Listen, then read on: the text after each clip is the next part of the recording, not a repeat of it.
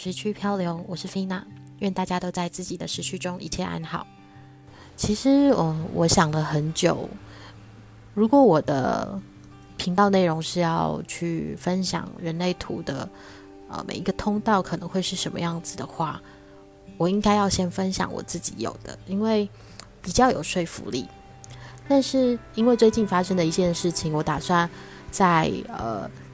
这一集里面，先跟大家分享，呃，二到十四的这个脉动的通道。呃，会这样子想，是因为，呃，老实说，我自己并没有这样子的通道。他是呃一个掌管钥匙的人，然后有很庞大的感染力，然后也是天生的指路人。那给予大家的谏言都可以一针的见血，然后可以为他人。他人的人生带来很直接的影响，但是我不是，我是一个只有二号闸门的人。我知道正确的方向在哪里，可是我没有办法带我自己去到正确的方向，也没有办法带别人去到正确的方向。我觉得这才是呃一个最真实的状况，就是呃，如果我有打开这个通道的话，的确是。感觉是一个很棒的人，但大多数的时候，大多数的人都是只有一两条通道的。那有一些焦虑的人会觉得说：“我没有其他通道怎么办？六十四条通道，我只有一到两条，那那概率很低啊。”可是我相信，这人类图这件事情，并不是呃要让你觉得自卑，或是让你觉得自己是不好的，而是教你去排除。你自己所没有那么强烈的特质，然后专注在你最擅长的部分。那回到通道的部分，呃，最近发生的那一件事情呢，就是呃，我在跟我的朋友聊天的时候，他非常的着急，他是不是为自己着急，而是为他的呃朋友着急，因为他觉得他的朋友最近过得非常的，嗯，就是。用梗图来说，就是我就烂的那一个梗图，就是别人看他都觉得他非常的人生崩坏跟糟糕。这个人生崩坏不是指说他现实中遇到了多么强大的阻碍，或者是他的呃现实生活中发现什么呃我们大家一般所认知的巨大的灾难、天灾人祸等等都没有。他其实就是呃在呃生活的过程当中，可能自己遇到了一些些瓶颈。那导致说他的生生理跟心理跟生活都有一点混乱，但是他不愿意面对现实。好，我们讲到面对现实，其实是一件很残酷的事情啊。面对现实这件事情，就很像是我们好像有的时候看着朋友就是一直糜烂的下去，我们就很想赏他一巴掌，说你清醒一点。但是我觉得这件事情真的是没有那么简单的。只是你在旁边看了，真的觉得很着急而已。我觉得这个分两个层面来讲，一个是说他的时间感跟你的时间感，每一个人的时间感都是不同的。那你觉得时间紧急，他不见得这么觉得。那另外一个是说，呃，这位朋友告诉我说，他劝他的朋友的一句话叫做。你要想清楚你自己现在想要做什么，然后就去做。我们都会支持你啊！啊，这个是非常常听到的一个安慰的，一个安慰就是鼓鼓励的方法。这我相信大家理智上都知道，这样子鼓励的这个朋友是并没有任何的恶意的。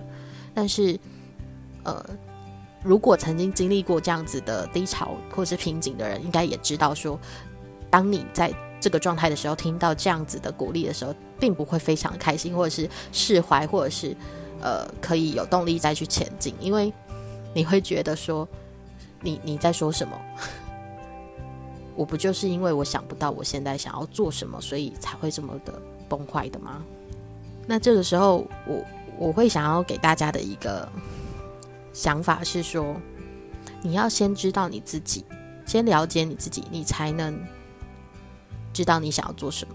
如果你连你自己都不了解，你连自己是什么样子的人，喜欢什么样的事，呃，不喜欢什么东西，等等，你都不清楚、不了解的时候，其实你要说你想要做什么，我觉得那个都可信度都很低。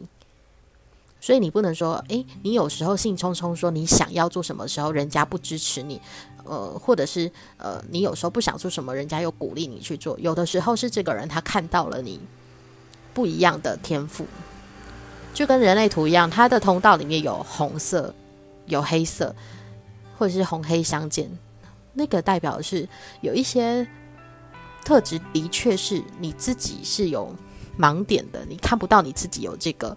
这个天赋，但是别人看见了。当然，别人有时候会错看，你可能会觉得说，怎么可能有人比我还要了解我自己？